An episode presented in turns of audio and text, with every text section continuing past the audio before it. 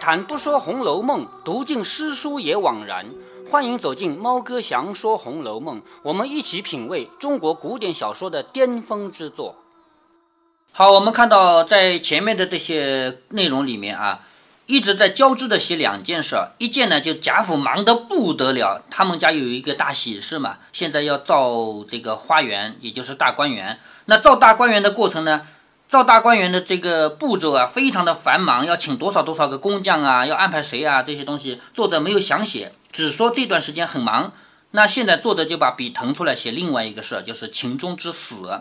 这天贾宝玉正要跟贾母来请个安，然后要去看秦钟。这个时候明烟先找过来说，他们家的人特别来告诉我一声，说秦钟快要咽气了，不中用了。那贾宝玉就赶紧要过去啊。到了他家以后呢？吓得他们家几个远房的婶婶啊，还有几个弟兄啊，藏之不迭，就赶紧藏起来。这时秦钟已经发过两三次昏，就是昏迷过了，快到最后了嘛，就是已经昏迷过几次了。遗床一则多时矣。什么叫遗床一则呢？就是一个人啊，正常情况下睡觉呢，一般来说是在旁边。按照古代那个房子啊，间都是单数的，不可能有两间房子的。要么一间，要么三间，要么五间，要么七间，因为它是对称，最中间是正堂，最中间这个是不住人的，就是大门进去就能看到这里，你能会客，客人还可以还可以坐坐，以及摆一些比较正式的东西，这是正堂，人是往两边住的，是吧？那如果一个人死了呢，要把它移到最中间这一间来，就是尸体要摆在最中间这一间来，所以按照我们现在规矩也是这样啊，咱们这个这种房子已经没有这个规矩了，咱们这个乡下。还是有这样的规矩，就是这个人眼看着就快死了，到最后一口气了，还是趁他没死就把先把他移出来。到现在还有这个规矩啊，只不过城市里不可能了，城市里哪里还有这个正堂啊、房间啊，没这个区别了，是不是？好，我们看他已经移床一折了，已经移到外面来，已经多时了。宝玉一见便不禁失声，就是哭了出来了嘛。李贵连忙劝：“不可不可，秦相公是弱症，未免炕上。”挺扛的骨头不受用，所以暂且挪下来松散些。哥如此，岂不反添了他的病？什么意思呢？李贵这个时候说：“你贾宝玉不能这么哭，因为秦钟他是他的命啊，受不了你这样跟他哭。秦钟因为跟贾宝玉他们俩的地位也不一样嘛，是不是啊？这里说秦相公是个弱症，他这种病呢，经不住你这样子哭的。宝玉听了，方忍住近前。见秦钟面如白蜡，就是脸白色的了，成了和睦呼吸于枕上，就是眼睛闭着啊，在枕上在那微弱的呼吸。宝玉忙叫金兄，他不是金青吗？是不是叫金兄？宝玉来了，连叫了两三声，秦钟不睬。宝玉又说宝玉来了，好，下面开始写那个鬼魂啊，什么东西了啊？那秦钟早已魂魄离身。按照古代的这种观念嘛，人死了嘛，就是魂魄离开这个肉身了嘛，早已魂魄离身，只剩的一口悠悠余气在胸。正见许多鬼判持牌提锁来捉他，持牌是什么意思呢？就拿着一个令，就是这个符，表示我是受了谁谁谁的命令来的，就跟我们阳间打仗一样，也要军服的，是不是啊？好，拿着一个牌，还拿着个铁锁，就是那个铁链把它锁了才能走嘛。好，拿着牌，拿着锁来捉他。那秦钟魂魄哪里肯去？他惦记着什么呢？你看啊，这里作者刻意这样写，其实是要点醒我们所有人。我们先来读啊，他惦记着什么？秦钟惦记着家里没有人掌管家务，也就是说，他家不是快没人了吗？是不是？那家里的事谁管呢？没人管，又记挂着父亲还留下三四千两银子。他老爸不是气死了吗？是不是啊？好，气死了还留下三四千两银子，这个银子还没花呢，是不是啊？又惦记着谁呀？智能儿还没有下落，智能儿偷偷跑出来，不是被他老爸发现了赶走了吗？到现在也没有下落，因此他百般求告鬼判，无奈这些鬼判都不肯徇私，反而骂他说：“亏你还是读过书的人，难道不知道？所以说阎王要你三更死，谁敢留你到五更？”我们阴间上下都是铁面无私的，不比你们阳间这些沾情故意有许多关爱处。好，这里我们停下来就分析一下啊。我们传统的俗语里有这么一句话，说阎王要你三更死，谁敢留你到五更？就是每一个人的生死都是阎王管的嘛。阎王那本本子上不记得某一个人什么时候生，什么时候死吗？既然写的，就必须按这个来。他写了三更死就是三更死，不可以留到五更的。那这个事实际上是说明什么？说明。古代的观念是人生死有命，是不是啊？谁也改变不了。但是还有一个，就是从道家、佛家的角度来看啊，一个人如果说要想成仙，你就得放弃一切，比如说放弃娇妻美妾，放弃金银财宝，放弃官位，是不是？好了歌就是这么唱的吗？对吗？那么一个人如果说到死还不放弃这些东东西呢，他就太执迷了，就是最后。就算不放弃吧，就算把这个官位、爵位、把老婆、把这个钱财都抓得死死的，到最后总不能带进棺材吧？是不是？到最后那一刻也要放弃的吧？但是作者在这里写的秦钟啊，你看秦钟这个人，连那个鬼判官已经来抓他走了，他说我舍不得什么？第一，舍不得我家里的事没人管。第二，我爸爸还留下那三十千两银子呢。第三，智能儿还没找到呢。他舍不得这些，说明作者在这里写这些细节要告诉你什么？要告诉你，秦钟是走向作者所要写的极端反面。作者要写的人啊，他希望人是做哪种人呢？做曾仕隐那种人，就看破一切，什么都不要的那种人。这种人就符合佛道的思想的吗？那如果不能做曾仕隐呢？至少。平常的人是什么？到死的那一刻，反正什么都不要了，反正人都死了，都什么都不要了，是不是啊？而秦钟这个人恰恰连这个都做不到，是留恋一切，等死的时候还留恋这一些东西。所以作者要写的是这样的一种人性。那在这个社会上，各种各样的人都有，像秦钟这样的人一定是有的，是不是啊？只不过没有什么鬼判官来抓这种事情，对吧？啊，作者在这里刻意的把秦钟写成这样的人，你别忘了前面啊，秦钟这个人，我说他做的事情够糊涂的，是不是啊？那秦钟是作者要批判的一种人，明白了吧？现在我们再看下去啊，正闹的那秦钟的魂魄忽然听见“宝玉来了”四个字，又央求说：“列位神差，略发慈悲，让我回去和一个好朋友说一句话就来。”好，最后一句话要求就是，我那些事情我不留恋了，什么我老爸剩下的。三四千两银子啊，什么智能啊，我不留恋了。但是你给我一点点时间，我回去跟贾宝玉说一句话。鬼差说：“又是什么好朋友啊？就是怎么又来一个好朋友啊？这谁呀？”秦钟说：“不瞒列位，就是我不瞒你们啊，是荣国公的孙子，小名宝玉。”那都判官听了，先就唬得慌起来了。判官是谁？你知道吗？知道。在他们这里面，具体负责抓魂魄的是谁呢？是黑白无常。而判官呢，是负责审判一个人在阳间的时候做了多少坏事，比如说说过坏话啊，做过坏事啊，偷东西啊，打人啊，这些都算。等死了以后，判官一件一件给你列出来，你做了这些坏事啊，所以你要受惩罚。所以这个是判官，这个判官就先吓得慌起来了，连忙喝骂那些个鬼使，就骂那个黑白无常，说：“我说你们放他回去走走吧，你们不听我的话，如今等他请出一个运旺时盛的人来才罢。”好，在这里说明那个判官也好，黑白无常也好，他们都怕贾宝玉。那为什么怕贾宝玉呢？就表面上说他是运旺时盛，你别忘了运是什么意思。我们前面讲那个曾英莲的时候讲到过，命运命运命和运是不一样的，是不是？那贾宝玉这个时候运正旺，他的家族整个家族运也旺啊。他的姐姐不是被封为贵妃，马上要回来了吗？是不是？所以他这个运啊是往上走的。时盛也是这个意思啊，就是他这个人的运气时期啊正在往上走。说我叫你们放他回去，你们不听啊。现在他请出一个运特别旺的人来了。那些鬼听了，都判官这么说，就是那个判官也这么说，也都忙了手脚，一面又抱怨说：“你老人家先是那等雷霆电报，雷霆电报什么意思啊？就天上打雷闪电那么那么火爆，是不是？”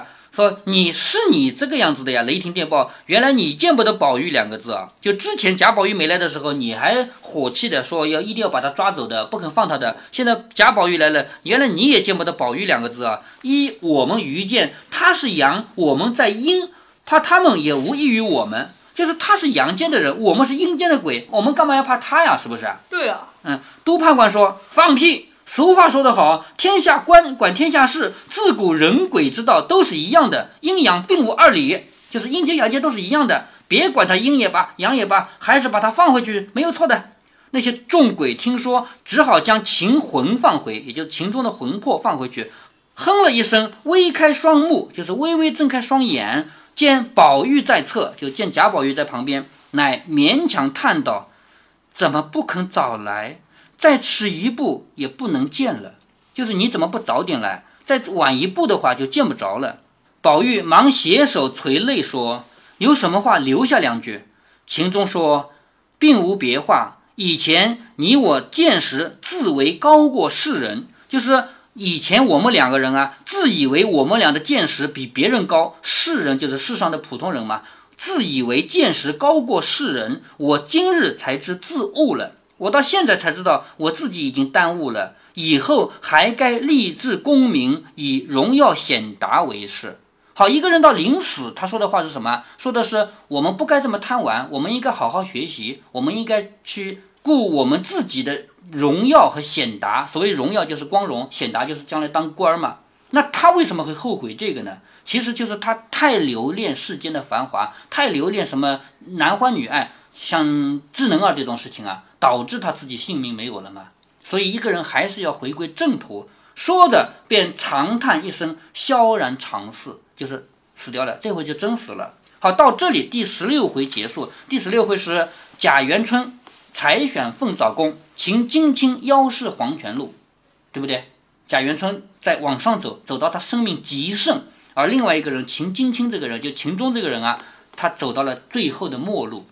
第十五回到此结束啊，第十六回到此结束。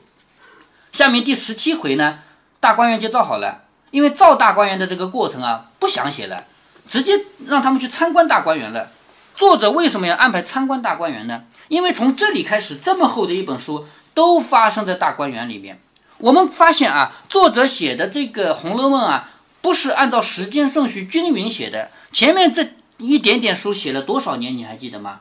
从红一年，对不对？对啊，写书书不都是这样的吗？写书都是这样的，就是有详有略，是不是啊？那前面看起来也够详细了吧？但是前面写了这么多年，而后面这么这么厚一本书，只写了两三年，只有两三年的事儿。也就是说，作者很留恋自己在大观园的那种生活。当然，在作者作者也有什么大观园？嗯，作者他肯定是有一段时间过得很快乐，不一定是在大观园里啊，这个是虚构的，对吧？但肯定有他最快乐的一段时间。那么，在作者看来，他人生最值得留恋的时间。那段时间就应该好好回忆嘛，是不是？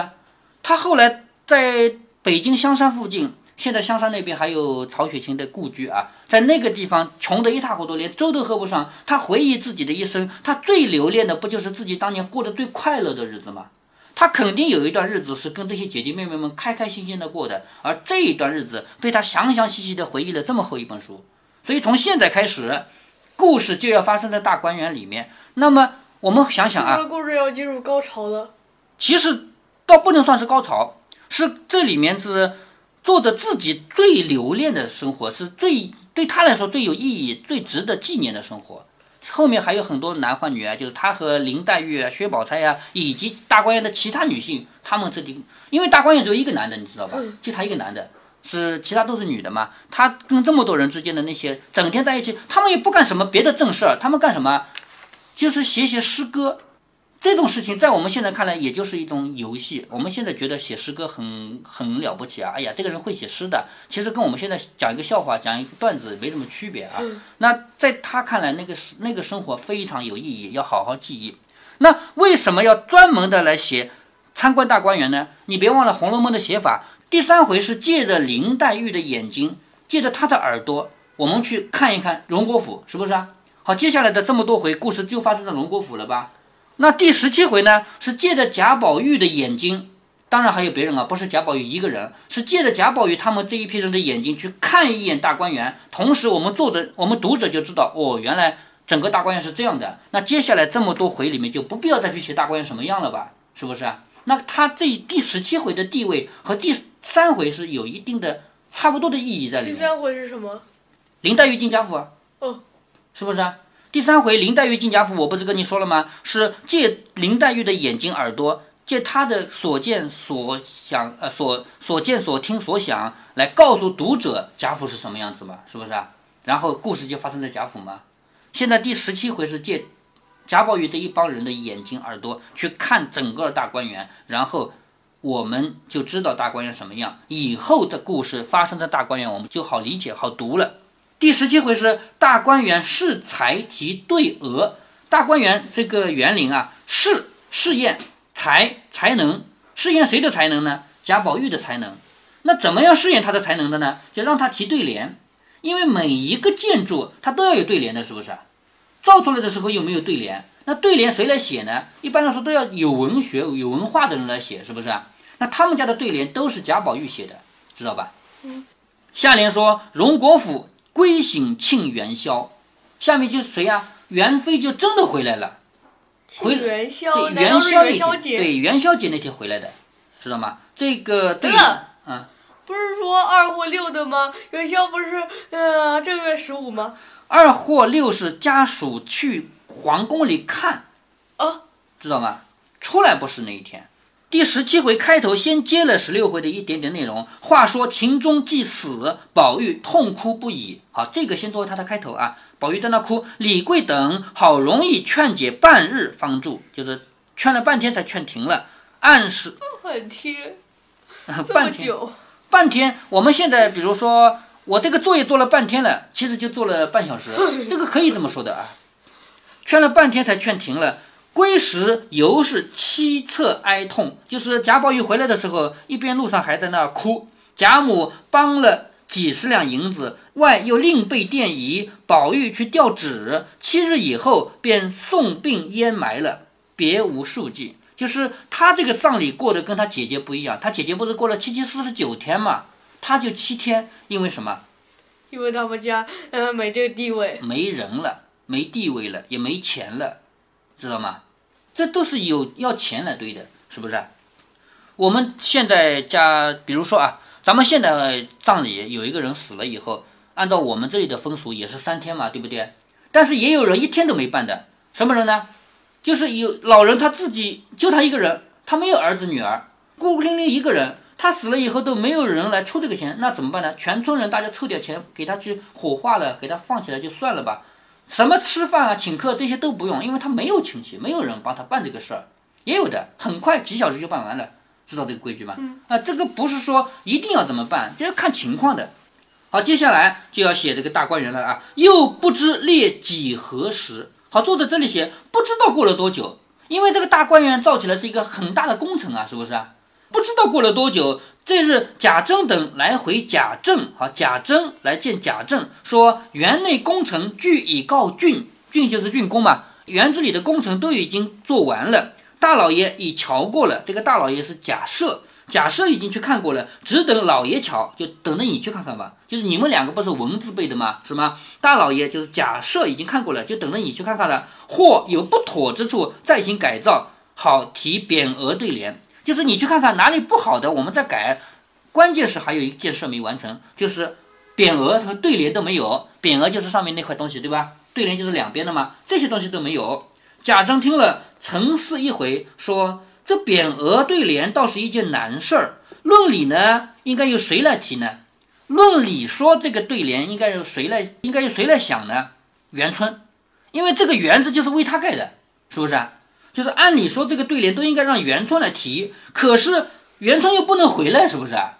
等他回来的那一天，一看都没对联，那像什么样子啊？是不是啊？那怎么办呢？就只好先先写了再说。元春回来，如果要改，就听他的，懂这个道理吧？懂。啊，说论理该请贵妃提才对，然贵妃若不亲睹其景，大约亦必不肯忘你。这个话比较文啊，因为贾政是个读书人嘛，是不是啊？如果贵妃不来亲自看看这里有什么景色，她怎么肯写对联呢？因为对联都要跟这个景色有关系才行。我不能胡编乱造什么蓝天白云什么东西，不能瞎写，要跟这个景色有关系。说若只待贵妃游幸过再提呢，偌大个景致，若干个亭榭，无字标题，也觉得寥寥无趣。好，如果等着贵妃来看过以后再提对联呢？这么大一个花园，这么多个亭榭，亭是亭子，榭也是小房子啊。这么多的亭和榭，没有字，没有标题，也觉得没有趣味儿。任有花柳山水，也断不能生色。就是光有这个花啊、柳树啊、有山有水啊，没对联不行。众亲客在旁边笑着说：“老师文所见即是。”啊，那些亲客就是拍马屁嘛。嗯，说的对，说的对，是不是啊？老师文所见即是。如今我们有个愚见，就是我们有一个笨办法。那当然说自己的办法是笨办法了，是不是啊？我们有个愚见，各出匾额对联，断不可少，亦断不可定名。什么意思啊？这个匾额和对联不可以少，但是不可以定下来。定下来表示你们越权了，原费还没起呢，你们就把它定下来了，是不是啊？但是又不能少，又不能定下来，就只能写个临时的，对不对啊？怎么写临时的？就是用纸写，因为古代对联是用木头板刻的嘛，啊，然后用黄金啊、白银蘸上去的嘛，是不是啊？那先写个临时的嘛，对吧？是不是到时候可以撕下来？哎，对，可以换嘛。如今却按其景致，或两个字、三个字、四个字，虚合其意，拟了出来，暂且做灯匾联就算了。灯匾联是什么意思啊？就是用那个灯的那种材料做，那可以换，知道吧？灯那不就是纸吗？哎，对呀、纸啊，是吗？待贵妃游幸时再请定名，岂不两全？就等贵妃回来一看，觉得好就用，觉得不好就改，到那个时候我们再定下来，不是两全其美的吗？贾政等听了都说所见不差，我们今日去看看去，只管提了。若妥当便用，不妥时，然后将雨村请来。好，贾雨村又要出场了，是吧？是，也就是说，我们这帮人先去看看看，我们就先取对联写了，如果好呢就用，不好呢就把贾雨村请来，令他再拟。因为贾雨村是很有文才的人，你忘了前面他还是林黛玉的老师，而且最第一回就说他去考试，而且还考上了，是不是？众人笑着说：“老爷今日一拟定家，何必又带雨村？”就这些人继续拍马屁。说你写的肯定最好啊，干嘛要请贾雨村？是不是？贾珍笑道：“你们不知，我自幼对于花鸟山水题咏上就平平，就是我从小对于这些东西啊，我就不行。如今上了年纪，却暗读劳烦。暗读是什么意思呢？就是公事公务繁忙。我不是当官的吗？是不是？我公务繁忙，于这等怡情悦性文章上更生疏了。什么叫怡情悦性呢？因为。”花园你要知道，花园它不是什么正规的那个横平竖直的房屋，它是我们上班以后就是下班的时候去让自己心身心得到愉快的那种事情啊，那种地方啊。所以这种地方提对联，你不能提的中规中矩，说什么诗书传家啊之类的，这个不能提，因为这个是太正规了，是不是啊？但是我对这些东西我是不行的。所以，就算拟得出来，不免迂腐古板。你看这个贾政对自己还是很了解的。我写的对联肯定是太迂腐、太古板了，反不能使花柳庭园生色，四不妥，反没意思。那些清客就笑着说：“这也不妨，我们大家看着公你。什么叫公你啊？大家一起写嘛，是不是？我们大家看了公你，各举其长，优则存之，劣则删之，未为不可。我们这么多人一起写，谁的好用谁的呀，是不是？那多好啊！”贾珍说：“此论极是，且喜今天天气和暖，大家去逛逛。”说的起身，引众人前往。好，一帮人就要去了吧？结果呢，这里面一定要多出一个人来，就是贾宝玉，是不是？因为这些对联都是贾宝玉写的嘛。那贾宝玉平常又不跟贾珍在一起，他怎么会去的呢？小说一定要安排让贾宝玉让贾珍给碰着了，你知道吧？要不碰着他也不会想到，是吗？所以这一回呢，贾宝玉就是。作者刻意的写贾宝玉不小心被他老爸碰到，这次碰到呢，恰恰让他大放光彩。因为贾宝玉是很有才华的人，整个园子所有的联都是他写的。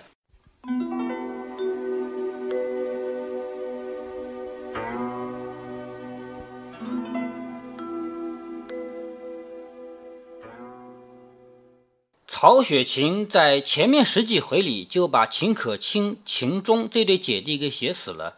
不过，对于他们俩的死啊，曹雪芹给按上了截然相反的意境。秦可卿最后留下的那些话，他是要整个家族的振兴。如果他的建议得到了实施，那么他这些话倒可以流芳千古了。但是秦钟临死前的那一点点小小心思，只能遗臭万年。咱们撇开《红楼梦》，就说咱们身边的事儿吧。当你看到某人辛辛苦苦赚钱，又舍不得花钱，都存着，你怎么劝啊？一句话嘛，难道你能带走吗？每个人都说人是光溜溜的来到这个世上的，也只能光溜溜的离开世间。你一生的功与名、利与禄，舍得也好，舍不得也好，都丢弃。但是曹雪芹偏偏要写一个到死也不丢弃的人。他对鬼差和判官说：“舍不得家里没人管，舍不得父亲留下的三四千两银子，舍不得智能儿。”这就是好了歌唱的“唯有金银忘不了”和“唯有娇妻忘不了”。可是问题在于，他比好了哥唱的还要过分。好了哥所说的是当不了神仙的人，当不了神仙还可以当个普通人，但是普通人最终还是要舍下功名、钱财、娇妻儿孙的。像秦钟这样见到了判官还舍不下的，只能说是曹雪芹太有想象力，或者说曹雪芹骂得太彻底了。秦钟最后跟宝玉说的两三句话，这话表面上看是劝人学好，要以读书为要，其实说到底还是在刻画秦钟到死也没有能够学会放下。贾宝玉是一个不喜欢功名的人，而且对于这一点，作者是赞赏的。在这种情况下，秦钟最后一口气居然还是劝人要追求功名，那就是给秦钟的形象加一点墨而已。要写一个人的好，要写一个人的坏，要写一个人的可怜可悲，都要写到淋漓尽致的程度，否则不罢休。这就是曹雪芹在整部《红楼梦》里告诉我们的思想：放下一切，超脱一切。有好多人分析《红楼梦》的时候，都在咬文嚼字。他们非要说秦业不可能留下三四千两银子，因为前文说了，为了秦钟读书，二十几两银子还得东拼西凑嘛。不过我倒觉得不奇怪，秦业花二十几两银子到了东拼西凑的地步，那是指现钱；而秦家一家老小死光以后留下来的，未必就是现钱。现代社会的老板都有这样的体会啊，有钱吗？有。有现金流吗？没有。有没有钱和有没有遗产，那是完全不同的两回事儿。当然了，曹雪芹他未必就真的写到这一层，可是我却实实在在的读到了这一层。如果您觉得猫哥的读书分享有益有趣，欢迎您点击订阅，这样您将在第一时间收到猫哥的更新提醒。如果您有什么要对猫哥说的，不管是赞还是批评，不管是提建议还是唠唠嗑，欢迎您在节目下方留言。您也可以加猫哥的公众号，四个字“猫哥在线”。您还可以加入猫哥的听友群中，微信群呢，用语音节目没有办法说清，还是 QQ 群方便，群号为八四九九六六八九九。不管加入 QQ 群，还是微信群，还是在节目下留言，还是在公众号留言，您都可以围绕着书中的智慧和读书的乐趣畅所欲言。好，再见。